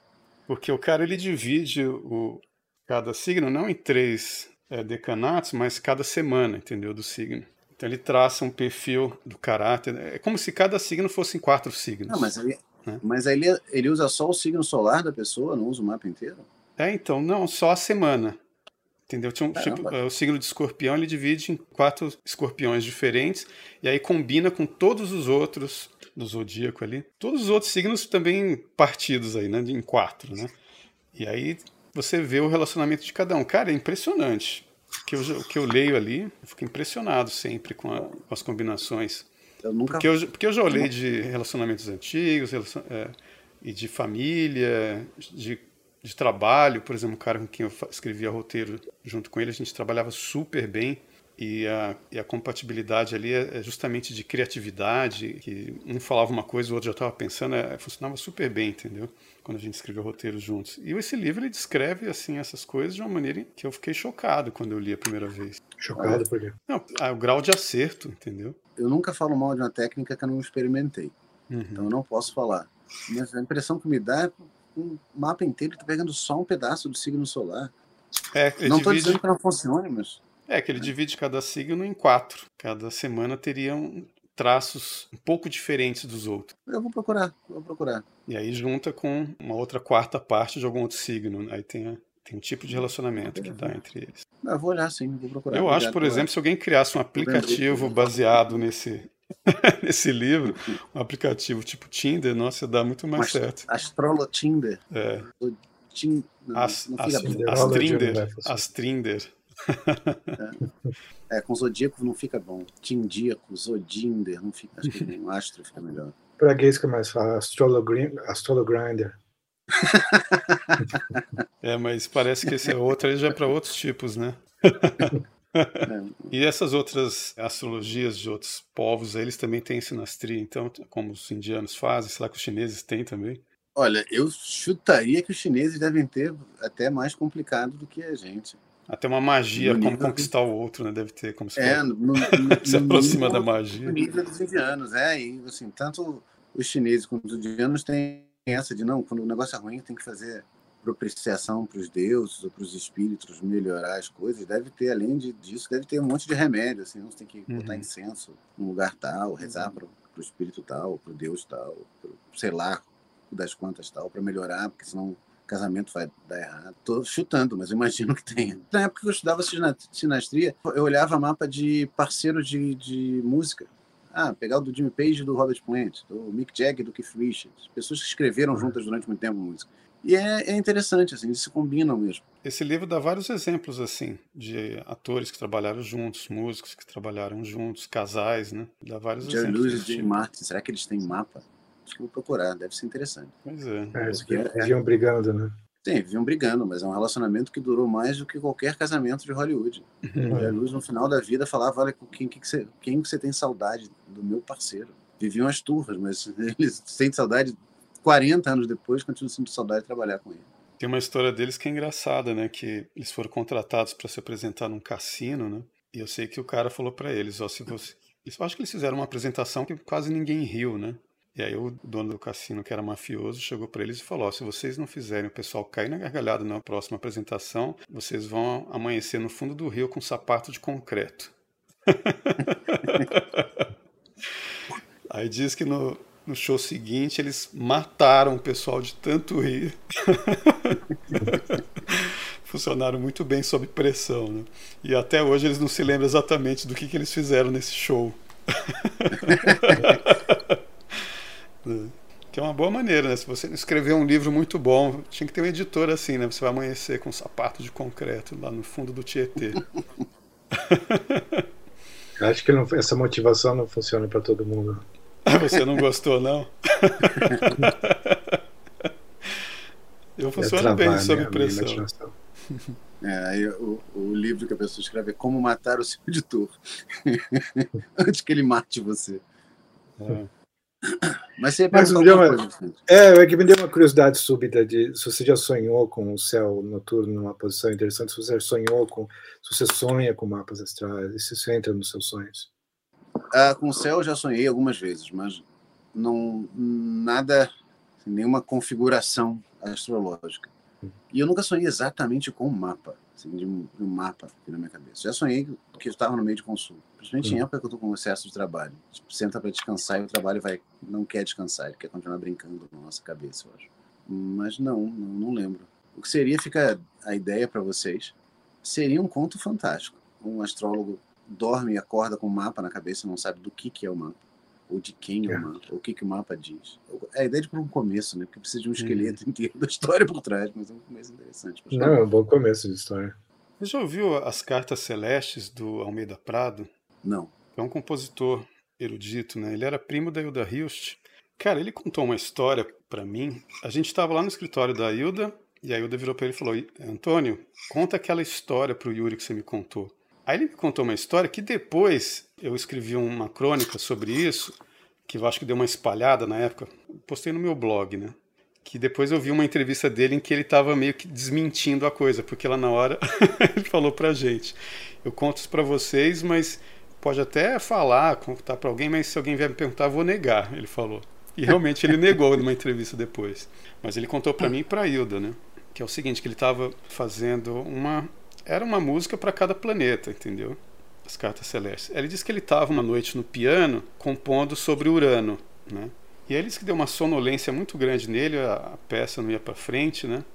E ele pegou e foi deitar. Aí quando ele deitou, ele começou a entrar naquele estado hipnagógico, né, entre o sono e a vigília, e de repente ele sentiu que foi sugado para fora do corpo. Ele disse que entrou num, num, túnel que parecia um túnel de muro chapiscado, assim, que ele foi sugado e, e ficou um tempão indo por dentro desse túnel, sendo foi embora, entendeu? De repente ele parou num lugar assim, flutuando, descreve a cor, né? É, não lembro agora exatamente se era azulado ou rosado, não sei. Que era um outro planeta que ele falou, que ele foi parar. E de repente ele ouviu um cara falando do lado dele, quando olhou tinha um cara com um manto flutuando do lado dele, o cara falou para ele, ó, oh, você está em Urano.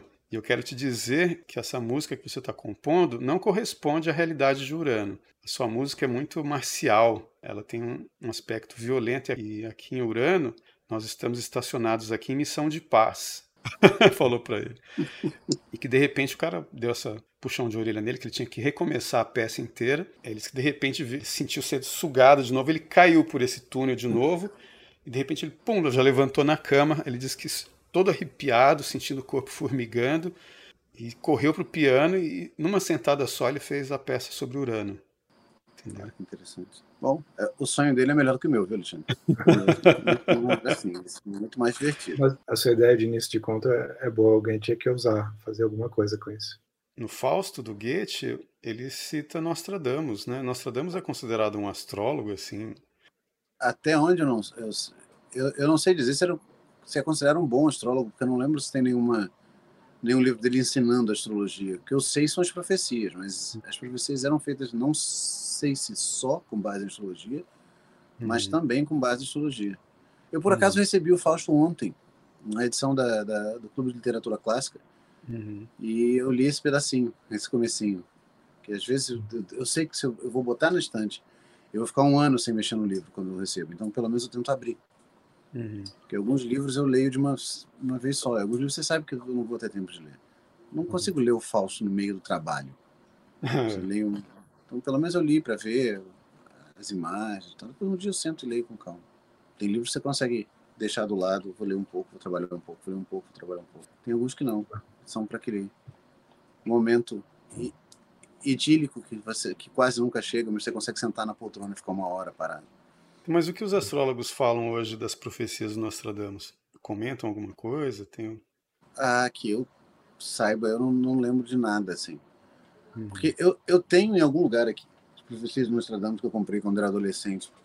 Mas elas normalmente se dividem em duas. As que já aconteceram e todo mundo sabe o que aconteceu, e as outras que ninguém faz a menor ideia. Assim, depois que uhum. acontece alguma coisa, você olha, ah, ele está falando disso aqui. Mas eu não lembro de nenhuma coisa que tenha acontecido. Ó, a profecia de Nostradamus se refere ao fato de acontecer no ano que vem. É sempre não. Isso foi sobre a Segunda Guerra Mundial, ou sobre a Primeira Guerra Mundial, ou sobre é quase uma pós-profecia, pós né?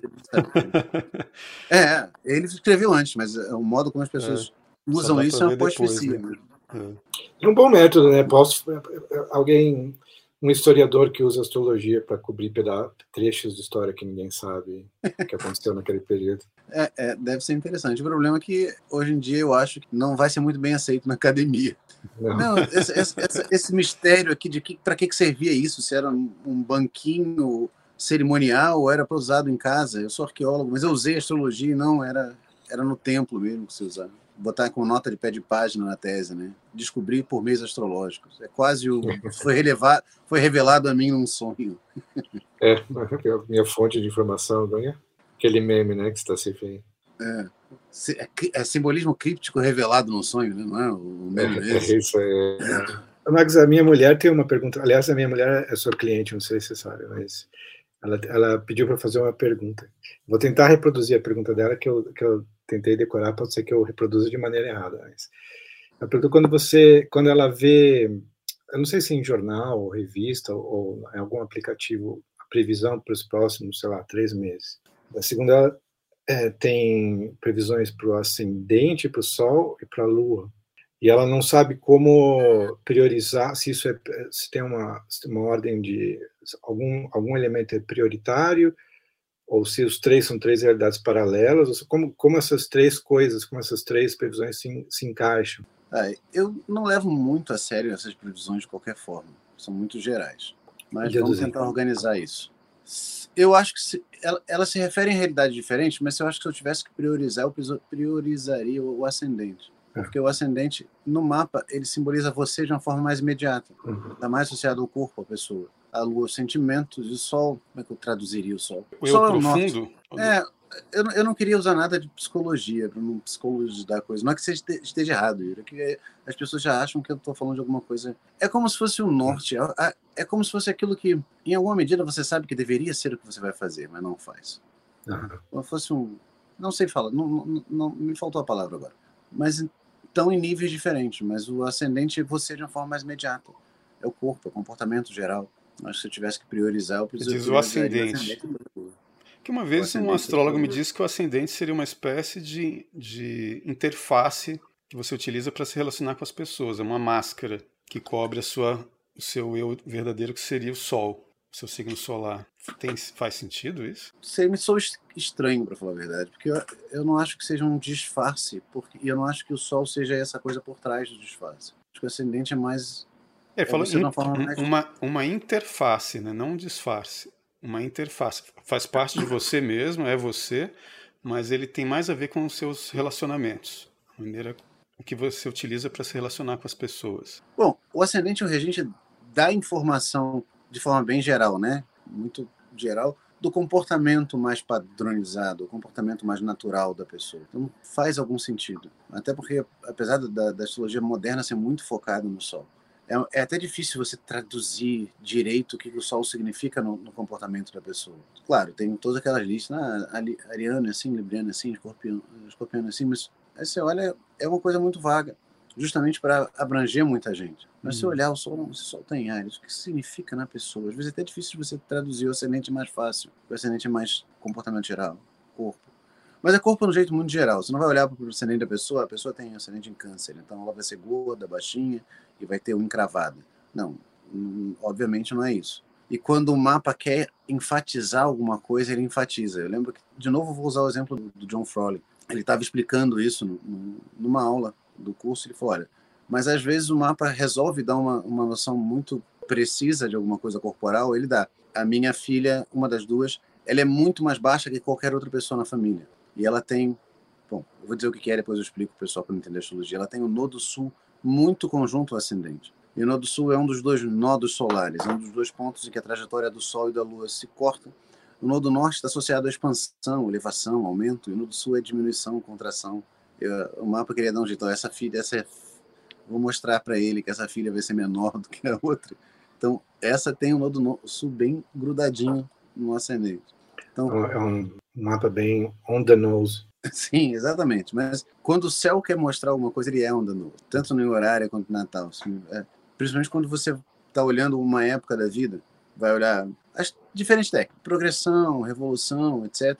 E quando tem um evento importante, parece que eles ficam repetindo, como se ele estivesse puxando a manga da camisa, presta atenção nisso aqui. Não, isso aqui é uhum. importante, vai acontecer isso aqui. E, às vezes simbolismo completamente diferente. Eu não vou dar exemplo agora, porque eu sou péssimo para inventar exemplo, mas no mapa é uma coisa associada a uma casa determinada, no outro é associado a um planeta. Mas é o simbolismo dos dois só se junta se for esse tipo de evento, senão não, não faz sentido ser os dois ao mesmo tempo. E ele fica repetindo. O céu quer responder a gente, só quer que a gente perceba o que ele está dizendo para a gente. A gente às vezes que enrola. Daí não é um, um adivinho de praça que está fugindo da gente, não, ele quer falar. Céu está ali para contar a história para a gente, a gente que nem sempre está ali para ouvir. Mas eu queria dizer que eu fui fazer propaganda para o Marcos, porque eu, eu, eu, consultei ele tipo há uns 15 anos atrás, eu acho.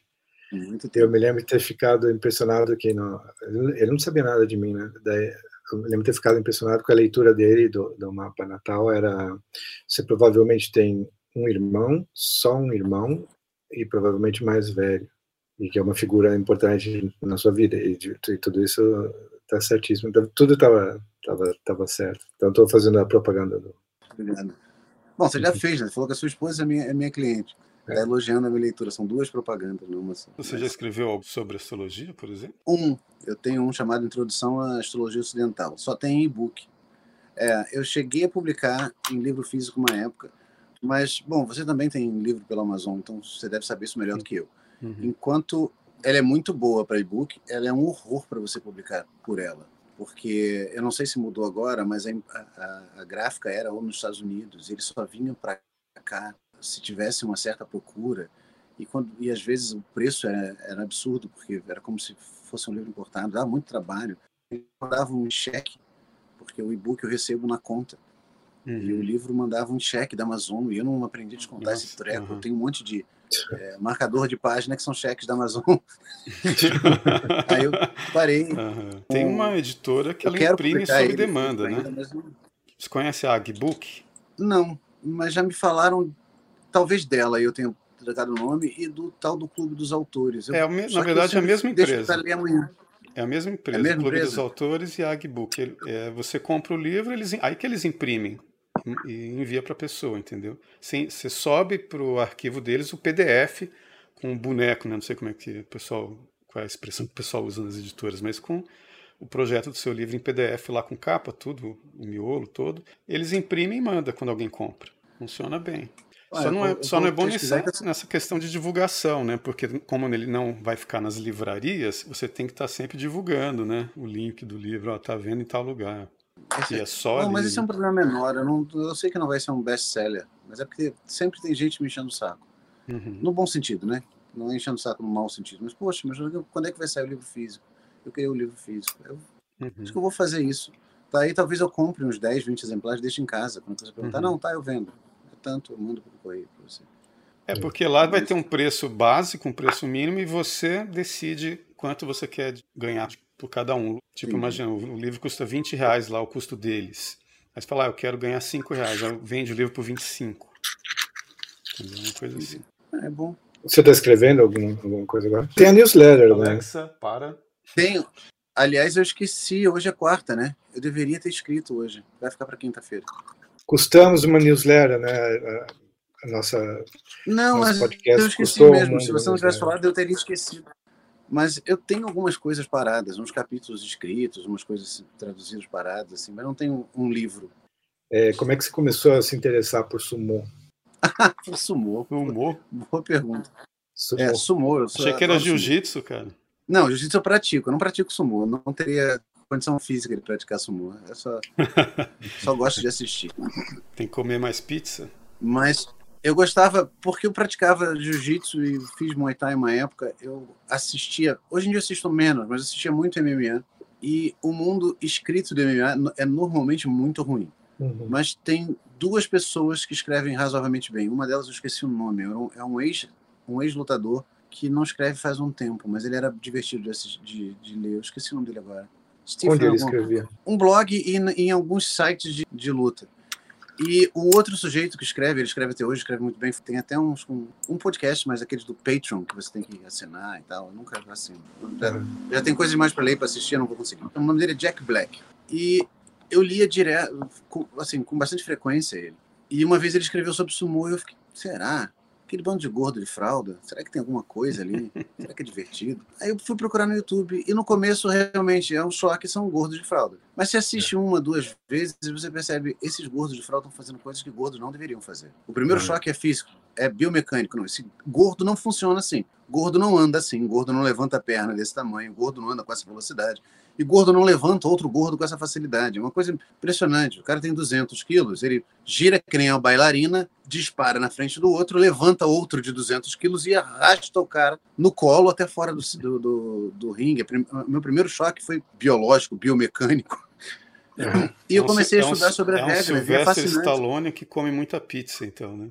Sim, é, e aí eu comecei a estudar tá sobre as regras e sobre o treinamento deles e é fascinante. É um esporte ao mesmo tempo muito técnico, muito simples. Eu consigo explicar a regra para qualquer pessoa em, sei lá, um minuto, 30 segundos. Basicamente, uhum. você não pode enfiar o dedo no olho, morder, dar soco de mão fechada, e você tem que fazer a pessoa ou sair do círculo ou encostar qualquer coisa que não seja a planta, a sola do pé no chão. E aí a, lua, a luta acaba. Por isso tem algumas lutas que duram 3, 4 segundos, enquanto algumas lutas duram um minuto. Se você empurrar a pessoa para fora ou ela bater com o joelho no chão, acabou a luta. Mas o ritual é complicado, as coisas são complicadas. Tudo ali tem sentido. Aquelas, aquelas firulas que eles fazem antes, que no começo não tem sentido nenhum, tudo aquilo ali tem uma razão. E, e, o treinamento deles é fascinante. Eles são assim porque eles não comem nada de manhã, eles acordam de manhã, varrem o treinamento e treinam durante seis ou sete horas direto. Aí comem o máximo que eles podem, sempre a mesma refeição, o chankonabe. Chankonabe é um cozido japonês que tem tudo dentro. Tudo mesmo, cinco tipos de carne, todos os legumes possíveis. Aí comem aquilo com cerveja arroz e coisas fritas, comem o máximo que podem e vão dormir. E fazem isso todo dia durante anos. É por isso que os sujeitos têm 200 quilos e só tem gordura epidérmica. É um bicho, é como se fosse um monstro de força com uma capa de gordura por cima. E eu fiquei fascinado. É muito interessante. E aí, tem muita simbologia começa... por trás também, né? Um ritual. Sim, simbolo... Sim, tudo ali é simbólico. O, o, a, o formato do, do, do, ringue, como eles constroem, quando eles destroem, os movimentos que se fazem no começo do dia de, treino, do, de, de, competição, no final. O negócio tem que ser construído embaixo daquela. Esqueci o nome, mas é um negócio que, que é, é como se fosse o telhado de um templo. E os movimentos que eles fazem, até o jogar sal no, no doio, no ringue, não é à toa. Eles estão se purificando e purificando. Eles têm que tomar água da vitória antes de entrar no ringue para se purificar. O, ring, o, o ranking dos, dos, lutadores, não vou falar de todos, porque são principal. O ranking máximo é o Yokozuna. Ele é chamado assim porque é, Yokozuna quer dizer corda horizontal, porque nas cerimônias ele usa a mesma corda, aquela corda que você vê envolvendo templos, que parece aquela corda de marinheiro branca, porque ele é sagrado. É, eu acho muito fascinante. Vou parar por aqui, porque senão. Só um comentário. Você falou marinheiro, eu lembrei de um, de um outro escritor que comentou sobre astrologia, que foi o Gustavo Flaubert. Só que o comentário dele não foi muito positivo. Parece que ele escreveu um dicionário de ideias prontas, traduzindo mais ou menos ao pé da letra. Assim, né? Que ele meio estava tentando sacanear os clichês da época, né, os estereótipos. Aí ele escreveu assim: é, astrologia só funciona para os marinheiros. Tipo, o restante de nós, nós podemos rir dela. Esse foi o comentário do Flaubert. É, por causa da navegação, né? Durante muito é. tempo, a ciência da, da, da, navegação era muito próxima da ciência da astronomia e da astrologia. Mesmo? Você se orientava pelo mar, pelos círculos e pela posição dos planetas. Também. Dependendo do lugar é assim ainda. Bom, então tá. Não vamos encerrar por agora, né? Gente, obrigado aí pela audiência. A gente volta novamente no próximo final de semana. Agradecer ao Marcos pela conversa. Né? É, obrigado, Marcos. Eu agradeço a vocês pela oportunidade. E valeu aí, Alexandre, de novo. É que é isso. E a gente volta aí, gente, próximo final de semana. Obrigado, gente. Até mais. Valeu.